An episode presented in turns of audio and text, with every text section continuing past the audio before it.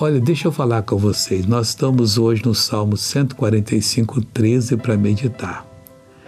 O autor do Salmo é o rei Davi. Ele disse assim: Para Deus, o teu reino é um reino eterno, nunca vai ter fim.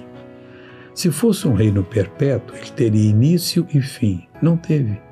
Início não vai ter fim. Sempre será reino de Deus. Se você se perder em pecado, é porque você não prestou atenção no Evangelho, que Deus providenciou tudo para você viver no reino dele para sempre. O teu domínio, Senhor, estende-se a todas as gerações. Deus quer fazer coisa grande na sua vida. Deus quer mudar você hoje. Acredite. Eu oro agora dizendo: Pai, estou contigo em nome de Jesus contra o mal dessa vida. Eu repreendo toda ação do inimigo e digo: saia. Oh meu Deus, esse povo vai à igreja hoje buscar a tua bênção. Dê a bênção para eles, em nome de Jesus Cristo, e você diz: Amém.